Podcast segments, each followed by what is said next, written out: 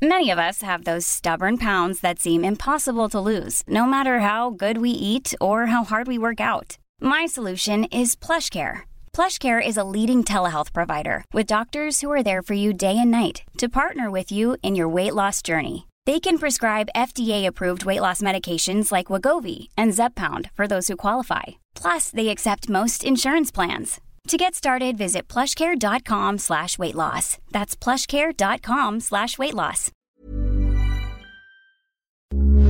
Heraldo Radio, con la H que sí suena y ahora también se escucha.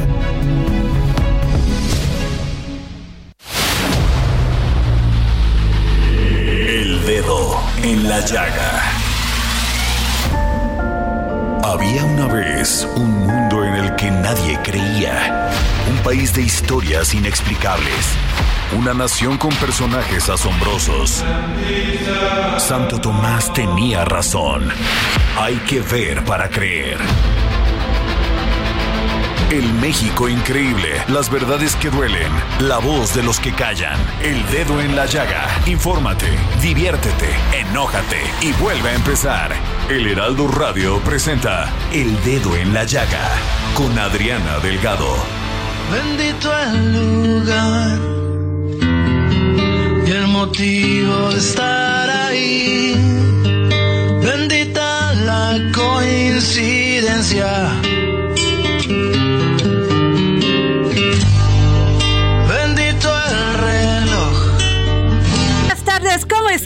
Saludo con mucho gusto. Yo soy Adriana Delgado y nos escuchan a través de la 98.5 FM del Heraldo Radio y también en todo el país, en todas nuestras emisoras. Y les saludo con mucho gusto y están escuchando ustedes esta canción maravillosa que se llama Bendita tu luz de Juan Luis Guerra y esta maravillo este maravilloso grupo Maná. Así iniciamos este dedo en la llaga de este martes 13 de septiembre del 2022. Bendita la luz de tu mirada. Bueno, ¿qué les cuento? Que ayer por la tarde se dieron unas intensas balaceras derivadas de encontrar una casa de seguridad donde había un grupo criminal y se activó el código rojo en Veracruz. Esto fue en la tranquila y parecía pacífica ciudad de Orizaba, Veracruz. Diversos usuarios en redes sociales y medios informaron sobre detonaciones de armas de fuego en el centro de Orizaba y tras reportes a la línea de emergencia 911, las autoridades activaron el operativo Código Rojo en la entidad. Fíjense, esto fue en las calles Sur 15 y Oriente 4. Y miembros de la Secretaría de Seguridad Pública de Veracruz mantuvieron una fuerte balacera en contra de presuntos delincuentes que hoy, por lo que sabemos, fueron, son presuntos integrantes de una célula del cártel Jalisco Nueva Generación. Y tengo en la línea este, pero primero quiero que escuchen estos audios que seguramente ya los vieron muchas personas en las redes sobre un criminal. Eh, un joven, fíjense que eso es terrible, un joven diciendo que pues ya se habían rendido y que este, les pedían a los policías que no siguieran este, en esta balacera. Y luego el segundo audio, pero primero vamos a escuchar el primero. Vamos a empezar a detonar. Nos, nos vamos a entregar. ¿Qué regla? Nos vamos a entregar. Ya está grabado todo. No tengo armas. Nos vamos a entregar. Ellos nos están detonando. Queremos a los a los policías, los marinos. Que venga la marina.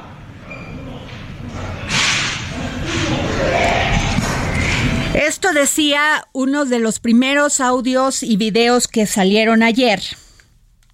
Y después, estos mismos jóvenes eh, le hablaban con un policía de la Secretaría de Seguridad Pública de Veracruz. Escuchemos.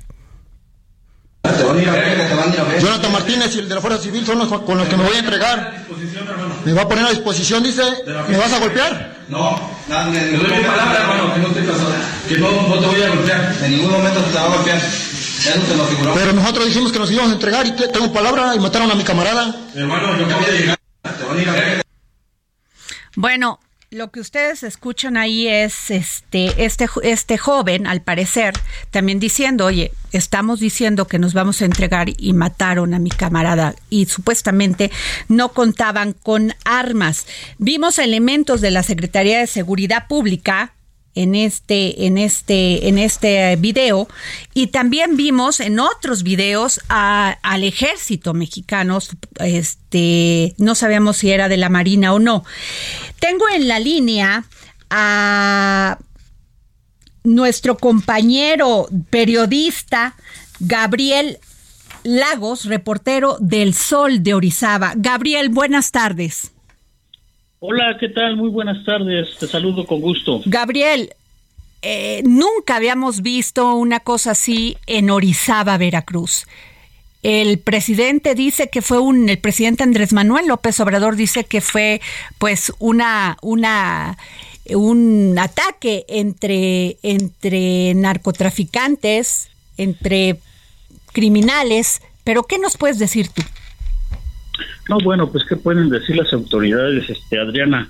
Eh, es muy diferente donde se encuentran ellos, que normalmente es una oficina, a lo que nosotros como reporteros o, periodistas eh, eh, cubrimos eh, en el momento en el que está sucediendo la noticia, ¿no? Bueno, déjame te comento, eh, pues sí, es algo que nunca antes, yo no tengo precedente. Gabriel Lagos, se nos, se nos este fue Gabriel Lagos. Por favor, recuperen la, el teléfono con Gabriel Lagos. Sí, estoy en línea, este productor. Bueno, pues como les digo, esto fue, ya lo tenemos. Por favor, Gabriel. No lo seguimos sin tener a Gabriel Lagos. Y bueno, podemos pasar con Gildo Garza. También tenemos a periodista y abogado de Orizaba, Veracruz, Gildo. Gildo. Muy, muchas, muchas gracias, Adriana. Buenas tardes. Oye. No hablamos tanto de, de, de- de- Veracruz, pero sí reportamos todo lo que pasa a nivel nacional, Adriana. Oye, ¿qué fue lo que pasó en Orizaba el día de ayer, Gildo?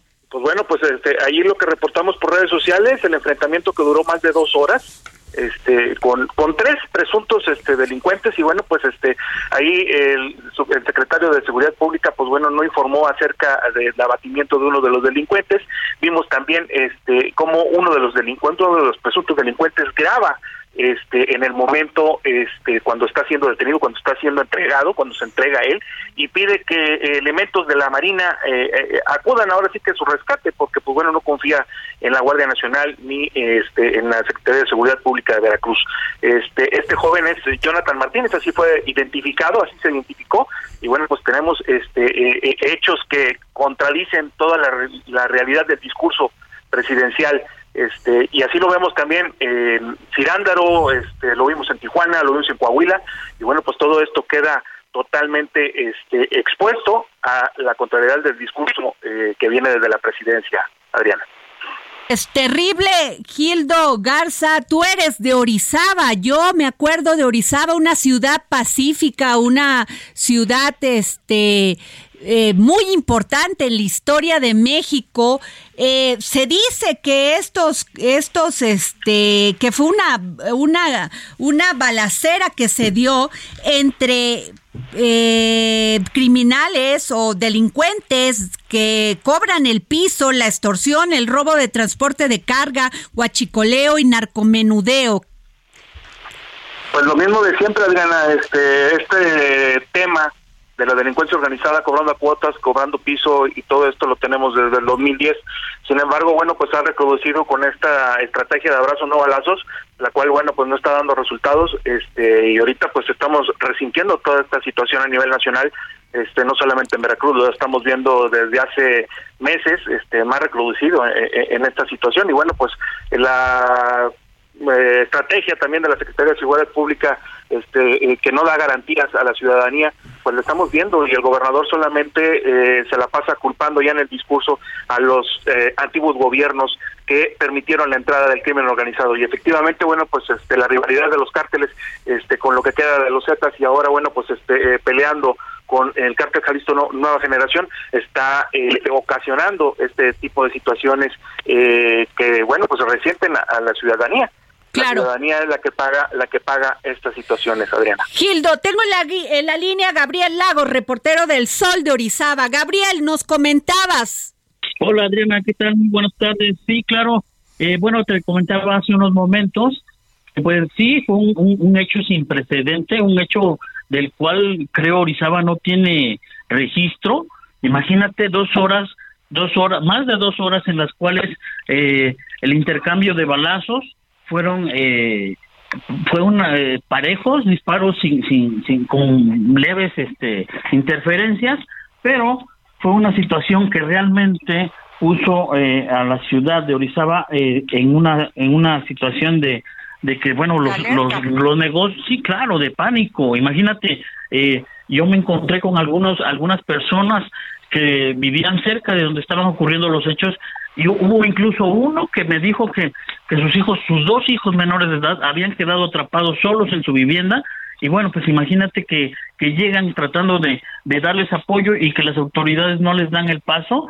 Entonces, pues sí, fue una, una situación demasiado, demasiado extrema la que se vivió ayer aquí en Morizaba, Veracruz. Tan así, tan así que bueno, los comercios de la ciudad tuvieron que cerrar eh, sus cortinas, bajaron sus cortinas, cerraron sus puertas, la ciudad quedó muerta luego de este enfrentamiento, el cual, te repito, eh, tardó, tardó un poco más de dos horas, terminó también con el, el abatimiento, como bien lo dice ahí el video de, de uno de los eh, detenidos, el abatimiento de una de, de las personas que al parecer habrían, minutos antes, habrían intentado asaltar eh, a un cuentaviente o, o, a la camioneta de valores de, una sucursal bancaria aquí en Orizaba. Y bueno, pues eh, ah. nos comentaban hace unos momentos, ah, hace unos momentos eh, que todavía eh, vecinos todavía se dieron cuenta de la movilización por parte de las autoridades policíacas y lógicamente es algo que a lo que no están acostumbrados es algo a lo que a lo, que pues lógicamente les aterra Gabriel eh, y Gildo les quiero preguntar eh, por qué este joven delincuente que salió en el video decía que no tenía armas por qué pedía a los marinos no sé, no sé Gabriel si la, si quiere contestar, pero bueno, pues hay, hay percepciones diferentes. Aquí el tema este pues es eh, eh, eh obvio, ¿no? Eh, la Marina tiene un poco más de profesionalismo en este tipo de temas este y ya sabemos lo que pasa con la Secretaría de Seguridad Pública o con la Guardia Nacional. Los desaparecen, no llegan ni siquiera a declarar. Este, y de eso tenemos denuncias este, documentadas infinidad. No sé, Gabriel, ¿tú qué, qué, qué puedes decir? Por favor, Gabriel. Fíjate, eh, eh, está de más comentar, está de más comentar lo que se está diciendo, ¿no? El, tipo lo está diciendo ahí en, su mismo video, que cómo es posible que si ya se están rindiendo, cómo es posible que terminaron matando a su compañero, ¿no? Entonces, yo creo que por eso estaba pidiendo a gritos eh, a la presencia del, del personal de la Marina, ¿no? Bueno, ese sería mi punto de vista.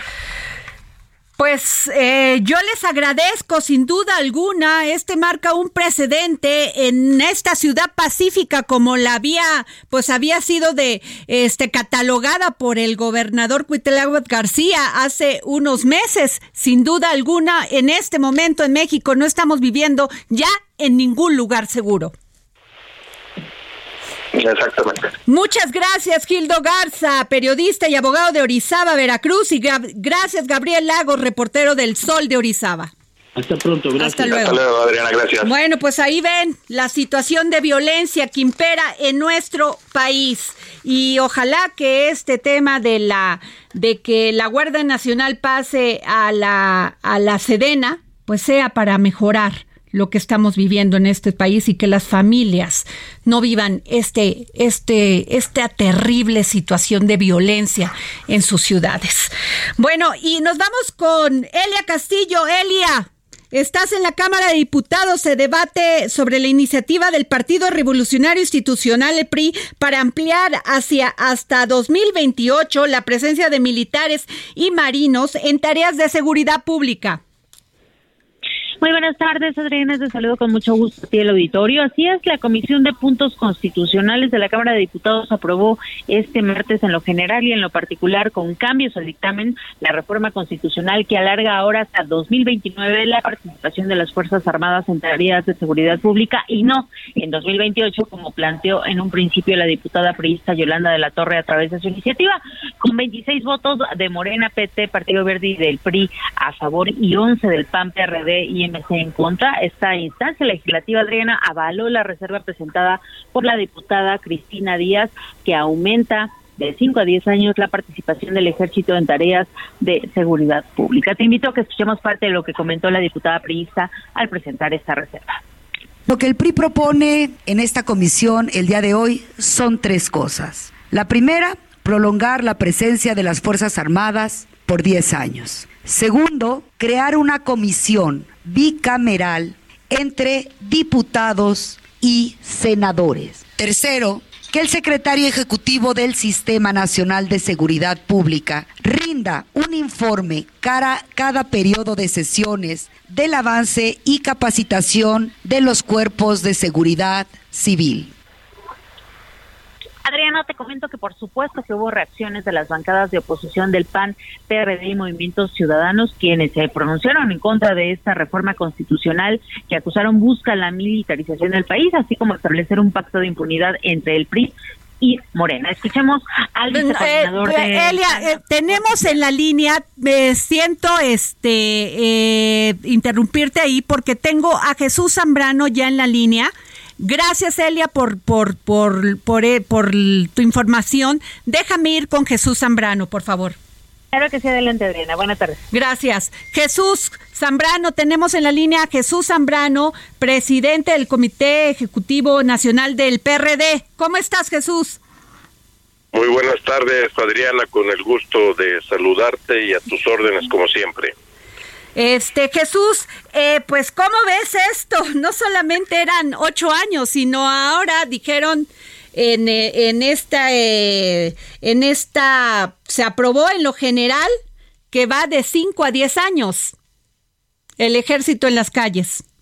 Una, verdadera barbaridad, en verdad completamente mm, ceñidos quienes están en esa idea, en esa lógica, ceñidos a la ruta del militarismo, que ya es el preámbulo de una dictadura en nuestro país, Adriana, y no se dan cuenta o no se quieren dar cuenta, eh, o quién sabe acá de qué cosa están las, eh, abriendo el camino a, a esto que va a significar la muerte de la democracia en México, si esto termina pasando mañana en la Cámara de Diputados, como todo pareciera indicar que sucederá allí, eh, si no hay diputadas y diputados valientes que digan esto no debe pasar y que no den los votos que se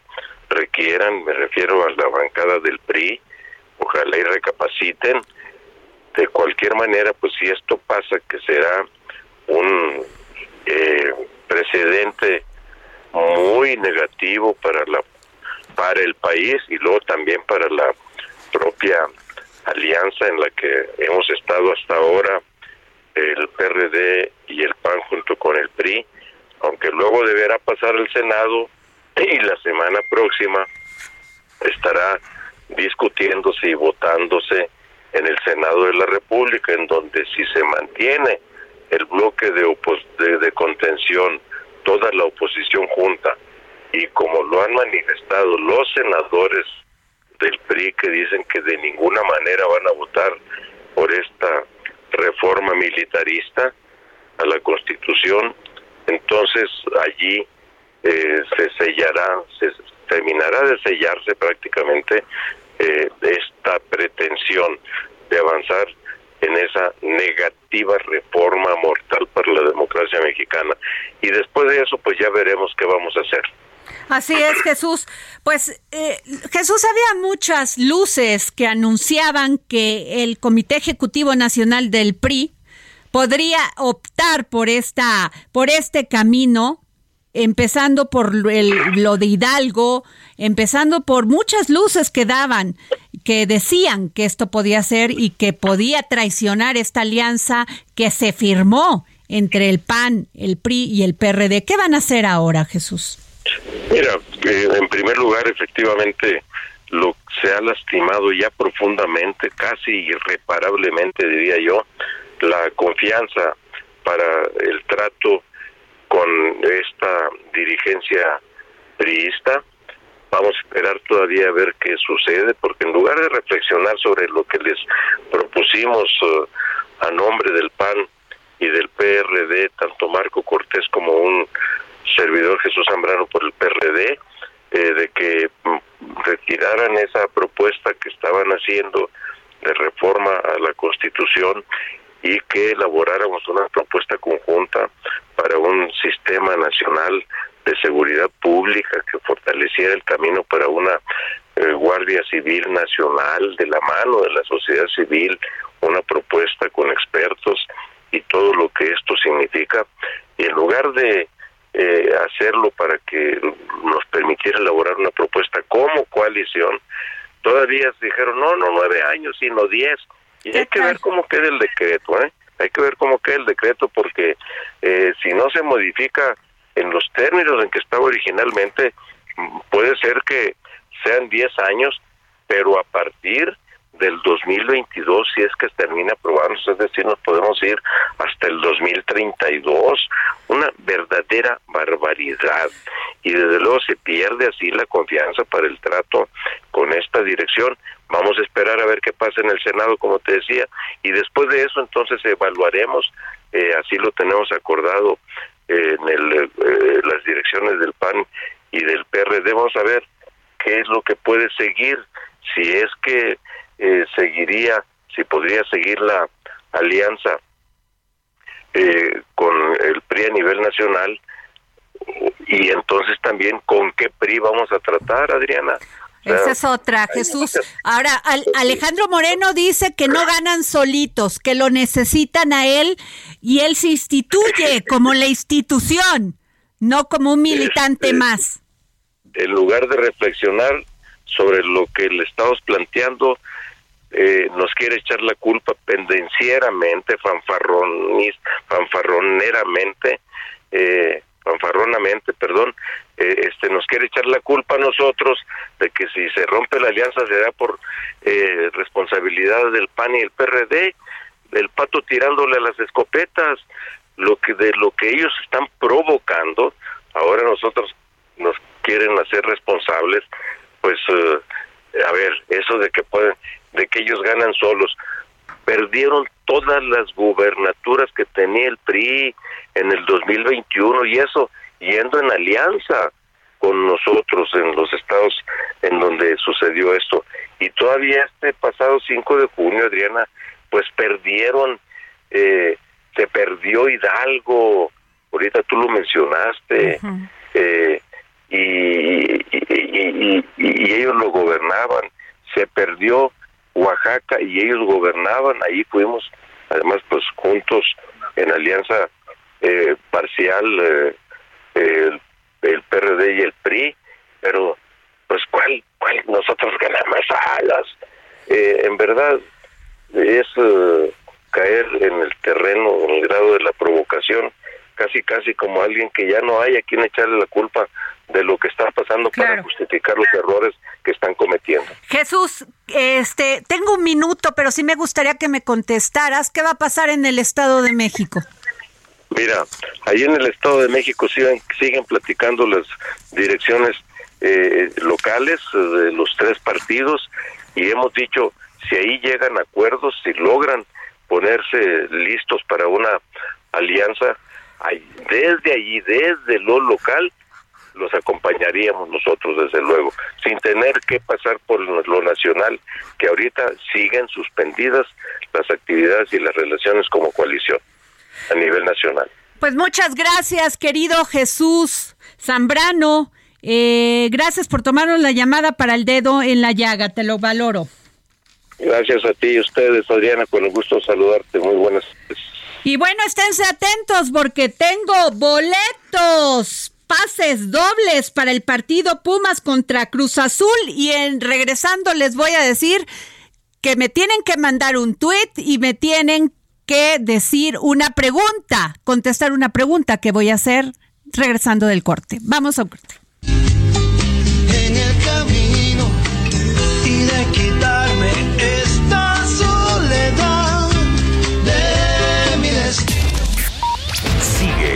Adriana Delgado en su cuenta de Twitter. Arroba Adri Delgado Ruiz. Además, te invitamos a enviar tus opiniones y comentarios en texto o por mensaje de audio a través de WhatsApp al 55 2544 3334. Y si quieres escuchar El Dedo en la Llaga de El Heraldo Radio, en cualquier momento y donde quiera que te encuentres, descarga el podcast disponible en Spotify y iTunes.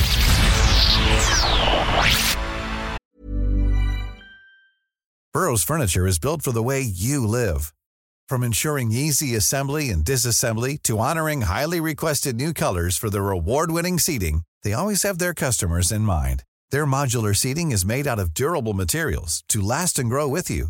And with Burrow, you always get fast, free shipping. Get up to 60% off during Burrow's Memorial Day sale at burrow.com slash ACAST. That's burrow.com slash ACAST. burrow.com slash ACAST.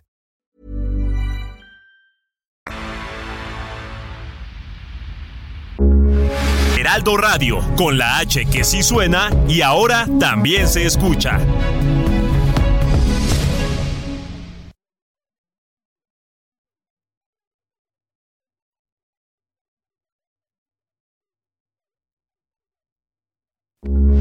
Heraldo Radio, con la H que sí suena y ahora también se escucha.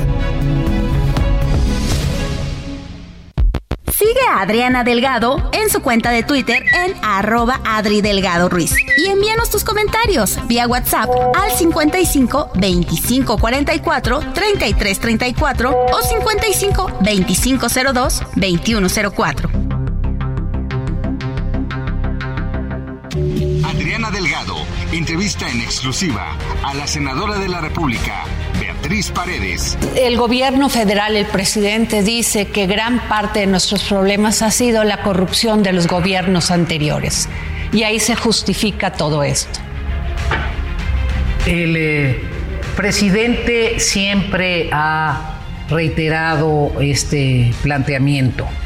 Es un discurso que tiene hace muchos años. Yo lamento mucho, rechazo la corrupción y lamento mucho que se hayan dado casos de corrupción en todas las administraciones, sean priistas, sean del PAN, sean perredistas, sean morenistas. El, a mí me sorprende que una persona tan preocupada por la corrupción haya dejado clasificados y cerrados los expedientes del segundo piso del periférico. Nadie ha tenido eh, posibilidad de conocer cuánto costó la obra, a quién se licitó, cómo se licitó, porque los dejaron cerrados, prohibidos, restringidos. Me sorprende, porque alguien que quiere combatir la corrupción también está a favor de la transparencia.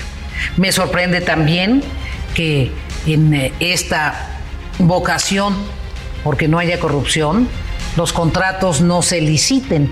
Eh, más del 80% de los contratos que ha otorgado este gobierno a constructoras o otro tipo de prestadores de servicios son entrega directa, sin cumplir los parámetros de la licitación abierta, pública, reconocida. Este viernes, por única ocasión, 11 de la noche, El Dedo en la Llaga, Heraldo Televisión. Bueno, fíjese que eh, tengo eh, quien sí está de acuerdo con que se pronunció a favor de la militarización de la Guardia Nacional al asegurar que es irresponsable retirar de las calles a las Fuerzas Armadas en el corto plazo fue el gobernador Alejandro Murat Hinojosa, el gobernador de Oaxaca. Vamos a escuchar lo que dijo. Como gobernador del estado de Oaxaca, Mi principal obligación es ocuparme de la seguridad de las y los oaxaqueños. Para ello, es fundamental que la coordinación de los tres niveles de gobierno en las tareas de seguridad sea con un marco jurídico claro y que dé certeza a todos los participantes. Cabe señalar que en los últimos tres sexenios, la participación de las Fuerzas Armadas en tareas de seguridad interna ha sido constante y permanente. Reitero mi confianza en las Fuerzas Armadas que siempre han respondido de manera incondicional a las estrategias y políticas de seguridad que cada gobierno en turno les ha planteado, independientemente de su filiación partidista.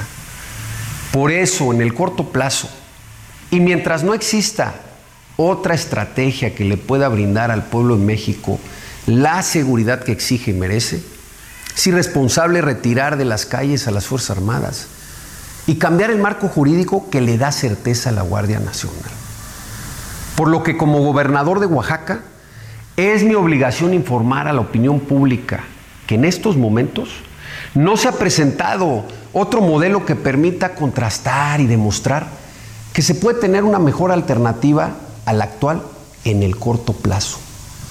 Cabe destacar que el PRI a lo largo de su historia ha sido un partido capaz de tomar decisiones con criterio propio, que responden a las necesidades tuyas de la gente. Hoy, una de las demandas más importantes es esa necesidad de tener un México seguro. Por ello, me pronuncio a favor de que exista un marco jurídico que le dé certeza a las Fuerzas Armadas y a la Guardia Nacional, así como a sus familias, y que sea en el 2024 cuando se defina y se discuta si se mantiene el actual modelo o se incorpora uno nuevo. Que viva Oaxaca y que viva México. Oaxaca. Crear, construir, crecer. Ahí están las palabras de Alejandro Murat Hinojosa, que se pronunció a favor de la militarización de la Guardia Nacional, al asegurar que es irresponsable retirar de las calles a las Fuerzas Armadas en el corto plazo. Y yo le agradezco a José Rosas Aispuro Torres, eh, quien va a dejar de ser gobernador de Durango, pero que sin duda pues realizó una, una tarea muy importante, a veces compleja, ¿no, gobernador? Hola Diana, muy buenas tardes, con el gusto de saludarte a ti y a todo tu auditorio. Sí, mira, nos tocó una etapa difícil de, para gobernar eh, por las circunstancias de la pandemia, las consecuencias que esto trajo en lo económico, pero no obstante eso, hoy Durango es un referente de las entidades más seguras del país. Somos un referente del, de los estados que mejor manejo tuvimos de la pandemia. Somos el tercer estado que porcentualmente tuvimos menos defunciones por, o hemos tenido menos defunciones por el COVID. Somos de los estados que mantenemos un porcentaje importante entre el 85 y 90% de medicamentos, y no es un tema fácil. Eh, somos de los estados que recuperamos más pronto los empleos perdidos y se generaron hoy más empleos que en ninguno de los años anteriores a la pandemia, o sea, en medio de la pandemia hemos generado eh, más oportunidades de empleo para la, para la población y desde luego en materia de educación es muy claro que la, lo que invertimos en educación, hay que decirlo, Durango es el estado que le aporta el mayor porcentaje a la educación básica. De cada peso que recibimos de participaciones federales, 56 centavos se van a la educación, además de lo que gastamos en infraestructura y, y el resultado está a la vista porque aumentamos la escolaridad de los duranguenses, aumentamos el porcentaje de educación terminal, o sea que más jóvenes terminan una carrera profesional y, bajamos en el alfabetismo, estamos muy por debajo de la media nacional. En el campo somos un referente de los estados que, que en materia ganadera no solo mejoramos la genética, sino somos de los pocos estados que conservamos el estatus de exportación que, que lo, habíamos, se había perdido, lo recuperamos en el 16 cuando llegué al gobierno y hoy entregamos un estado en una situación de franco crecimiento en el sector agropecuario. Entonces, yo diría que a pesar de todas estas circunstancias adversas, hoy Durango está de pie, hoy Durango es un estado que tiene mucho más posibilidades de crecer. En obra pública realizamos obras en los 39 municipios de la entidad, así es que yo me voy muy satisfecho, muy contento del esfuerzo que hicimos, desde luego conscientes de que aún hay muchos temas, muchos pendientes por atender. Eh, José Rosa Saispuru, eh, ¿qué piensa de lo que ha dicho el PRI sobre el tema de pasar, este, apoyar primero que la Sedena se haga cargo de la Guardia Nacional, no solamente en lo operativo, sino también en lo administrativo, y que el ejército esté en las calles, no solamente de, decían primero que ocho años, después dijeron que de cinco a diez años. Eh, el gobernador Alejandro Murat acaba de decir que él sí apoya esto. El PAN, Mauricio Curi, ha dicho que no está de acuerdo y que se rompió esta, que no puede confiar en quien rompe los acuerdos. Esto lo dijo hace unos días. Eh, eh, en este momento, pues está eh, votado, ya se votó en lo general esta, este tema de la Guardia Nacional. ¿Y cuál es su opinión? Mira, yo eh, se lo comenté al presidente de la República el viernes pasado en una gira acá en Durango y antes se lo había dicho ya en otra gira también aquí en el mismo estado, pues que eh, nosotros reconocemos la importancia que ha jugado el ejército, la Guardia Nacional, para tener un estado más seguro. Hoy Durango es mucho más seguro que hace seis años, o sea, ahí están los resultados a la vista, eh, cómo hemos bajado los delitos de alto impacto, Durango no tiene secuestros, Durango bajó en homicidios, hemos bajado en todos los delitos que analiza el sistema, eh, secretario ejecutivo del Sistema Nacional de Seguridad Pública, y lo que yo le dije, lo que yo creo que, que es una realidad, como gobernador lo vivo, el ejército es eh, muy importante su presencia, o sea, necesitamos al menos, pues, no sé por cuánto, yo no quisiera hablar de cuántos años, pero el ejército si ahorita se retira de las calles, lejos de generar mejores condiciones de seguridad, las vamos a agravar. Entonces yo eh, le dije al presidente que yo estaba de acuerdo en que el ejército deba de continuar en las calles en tanto se tiene efectivamente una corporación civil que pueda atender estas necesidades, pero eso no se va a dar de la noche a la mañana. E, yo estoy hablando de este momento, más allá de lo que digan los partidos, yo lo como gobernador lo he vivido, las cosas a veces para sentirlas hay que vivirlas, y yo las estoy viviendo y creo que el ejército ha sido un aliado muy importante. Eh, gobernador, yo sí quiero pasar a otro tema eh, y le quiero preguntar, porque hoy salió una nota donde eh, aparecer este personas cercanas de, de, quien va a sucederlo, Enrique Villegas, eh, están quejándose porque dice que van a recibir una deuda de 10 mil millones de pesos en la deuda eh, de, este, de Durango. Que este, ¿Usted qué nos dice de esto? A ver, mira, efectivamente Durango es un estado que trae un problema eh, financiero desde hace años eh, desde que se descentraliza la educación, a Durango se le dio una carga educativa que está muy por encima del promedio nacional. El promedio nacional aportan 32, 33 centavos de cada peso que reciben de participaciones. Durango aporta 56 centavos y, y viene es un problema estructural. Yo quiero decirles que eh, así como yo entrego hoy el gobierno, pues eh, Hace seis años yo lo recibí, lamentablemente las circunstancias de, este, de la pandemia y por ende de la economía no permitieron que pudiéramos em, este, eh, lograr un, un presupuesto un déficit cero, en el presupuesto. ¿Por qué?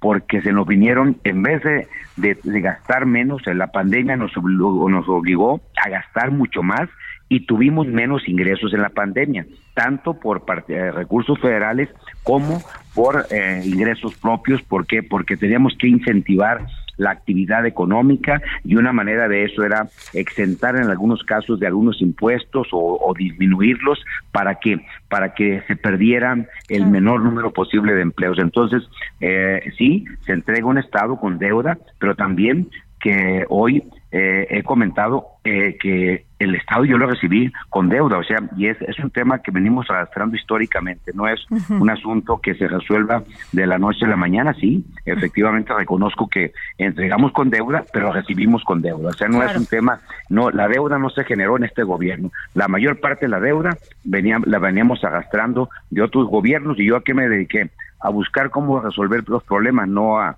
no a ver, no a ver hacia atrás. Yo me dediqué a ver hacia adelante, a ver cómo generábamos esa reconciliación de los duranguenses y esa afortunadamente la logramos que hubiera más participación, más unidad y gracias a eso hoy Durango es un referente de los estados que más están creciendo en el norte del país. Eh, y la, última pregunta, gobernador José Rosas Aispuro de Durango. Eh, ellos también han dicho que ha resultado complicado y tortuoso la entrega-recepción.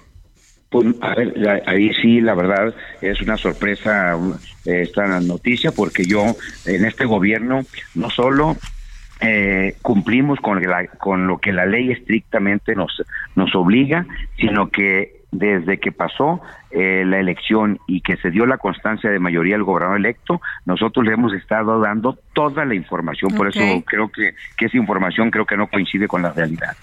Pues muchas gracias, gobernador. Gracias por tomarnos la llamada y por explicarnos esto. Gracias a, José Rosa Saispuro, gobernador de Durango. Y bueno, fíjense que eh, organizaciones y legisladores trabajan en una ley general del de cáncer.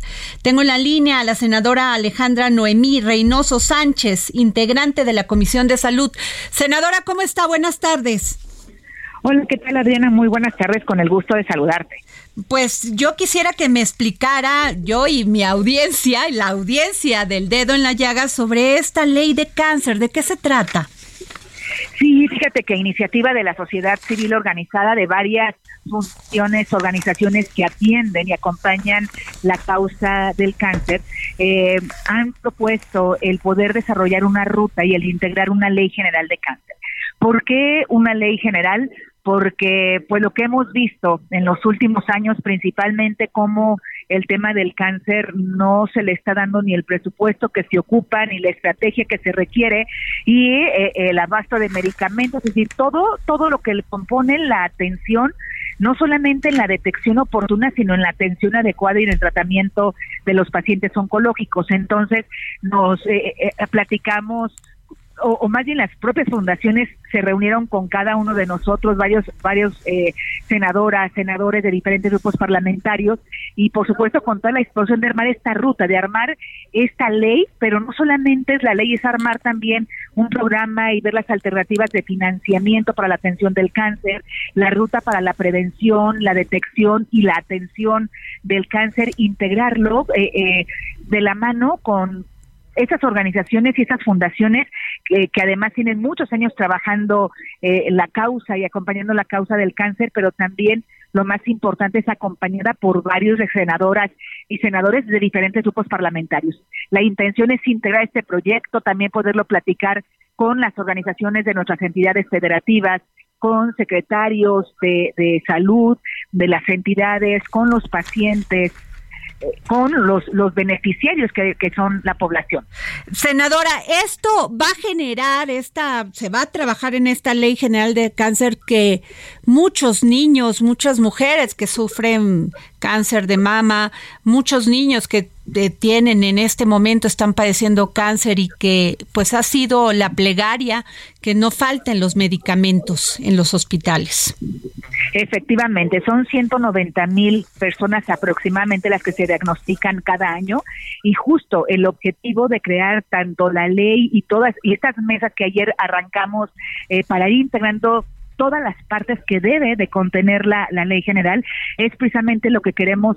Primero, el que tengan una detección oportuna, porque el problema actualmente, ya cuando se diagnostica un cáncer, muchos de los casos ya están en una etapa muy avanzada pudiéndose haber diagnosticado oportunamente, pero también entrar en el análisis de la prevención y que la prevención se vincula con eh, la parte de nutrición, con la parte de, eh, laboral también, con la cultura de, de, salud que, que debemos de tener de prevención en salud y no de contención o atención a una enfermedad ya cuando nos sentimos mal. Entonces, un trabajo, la verdad, que, que yo espero pueda llevarse, concretarse y, y, podamos construir juntos y evidentemente con la disposición de, de, de que esto pueda pasar, de que se pueda aprobar y poder construir con la visión con eh, el esfuerzo de la sociedad civil organizada, de pacientes, de, de, familiares, de organizaciones también en las entidades, esta ley general de cáncer.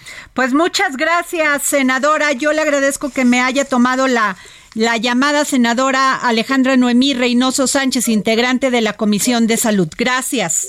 Gracias, Adriana. Muy buenas tardes. Y bueno, ¿qué les comento? Que la Coordinadora Politécnica en Resistencia, que agrupa las asambleas estudiantiles de todas las escuelas, convocó a un mitin en defensa de la educación para este martes. Debe a las 12, a las 2 de la tarde, ya debe estarse llevando a cabo en la plaza de Zacatenco con el fin de entregar su documento a la Dirección General de, del Politécnico y el pliego petitorio de los eh, el pliego petitorio de los estudiantes del Instituto Politécnico, que mantiene en paro a varias escuelas, incluye un incremento al presupuesto, aumento a la planta docente, evitar represalias contra el movimiento y atender los reclamos, que esto sí me parece muy grave, todo lo demás también, los reclamos por acoso sexual que al, al, parecer la dirección del Politécnico, del Politécnico ha hecho caso omiso. Seguiremos informando sobre este tema y este déjenme decirles que hoy eh, tengo boletos tres pases dobles para el partido Pumas contra Cruz Azul de este domingo 18 de septiembre a las 5 de la tarde. A todos aquellos que me manden un tuit en este momento que me sigan en arroba Adri Delgado Ruiz y que me digan cómo se llama mi columna en el Heraldo de México impreso, se van a llevar estos tres pases dobles. Y los dejo precisamente, sí, los dejo precisamente con mi columna en el Heraldo de México. El dedo en la llaga por Adriana Delgado en el Heraldo de México impreso. Y hoy, en el dedo en la llaga, la congruencia de lo que dices y haces. Con el retiro de los proyectos sobre la permanencia o no de la prisión preventiva oficiosa, los ministros Luis María Aguilar y Norma Lucía Piña dejaron abierto el debate. Desde el Ejecutivo, el señalamiento era que eliminarla sería sinónimo de impunidad y corrupción. La respuesta del Poder Judicial decía, se trata de si es o no posible declarar inconstitucional un artículo de la Constitución. El ministro presidente de la Suprema Corte de Justicia de la Nación, Arturo Saldívar, ha expresado en privado que el presidente López Obrador es un hombre muy respetuoso de la división de poderes. En la práctica cotidiana, curiosamente, hay datos documentados de casos en que la estrategia de abogados es alargar los procesos, aunque sus clientes estén en prisión, y esto para mantener la posibilidad de sacarlos libres. El tema de fondo es si la prisión preventiva oficiosa viola la premisa, también constitucional, de la presunción de inocencia. Se aplica en automático con determinados delitos considerados graves, a diferencia de la justificada, en el que el juez determina si el acusado debe enfrentar su proceso en la cárcel o con otra medida cautelar como garantía. Entre los integrantes de la Suprema Corte sí hay un consenso, como lo recapituló el ministro Aguilar, y dijo, el uso excesivo de la prisión preventiva oficiosa es contrario a los derechos humanos. Así lo expresaron los ministros Arturo Saldívar, Alfredo Gutiérrez Ortiz Mena y Norma Lucía Piña Hernández.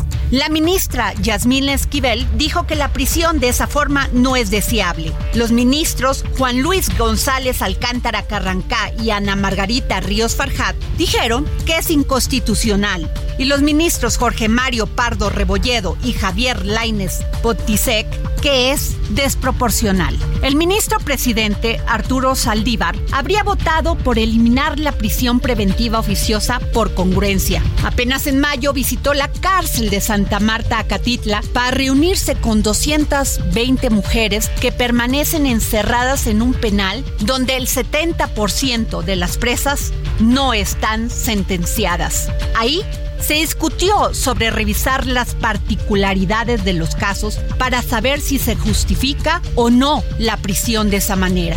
Desde entonces, tres han sido liberadas. Ese reclusorio no es la excepción. En todo el país hay 12.182 presas y el 53%, 6.510, no tienen una condena. Revisemos con números la eficacia o no de la prisión preventiva oficiosa. Los datos oficiales dicen que el primer semestre del año, la cifra de personas privadas de su libertad en el país llegó a 226.916. De todos esos reclusos, 92.595, o sea, el 40.8%, no están sentenciados. Para entender la sobrepoblación penitenciaria, el sistema había llegado a un pico en 2015, cuando se registraron hasta 247.488 personas recluidas. Con la implementación del sistema penal acusatorio que abrió alternativas distintas al encarcelamiento automático, la cantidad se redujo sustancialmente a 197.988 en 2018 y aún así los reclusorios se mantenían sobresaturados. Dedo en la llaga. Bueno, pues este, si quieren escucharla completa, ya saben, en mis redes, en el podcast del Heraldo de México. Y además, déjenme decirles que ya tengo ganadores de los tres pases dobles. Aldair, Aldair, te vas al ver el partido. Soy, soy el Fer también. Y déjenme decirles también a Laura la, Laudela Bor. Nos vamos. El Heraldo Radio presentó El Dedo en la Llaga con Adriana Delgado.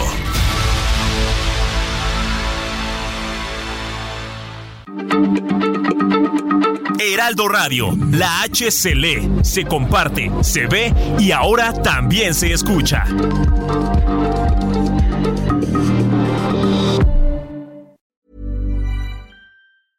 Planning for your next trip? Elevate your travel style with Quince. Quince has all the jet setting essentials you'll want for your next getaway, like European linen, premium luggage options, buttery soft Italian leather bags, and so much more. And is all priced at 50 to 80% less than similar brands. Plus, Quince only works with factories that use safe and ethical manufacturing practices. Pack your bags with high-quality essentials you'll be wearing for vacations to come with Quince. Go to quince.com/pack for free shipping and 365-day returns.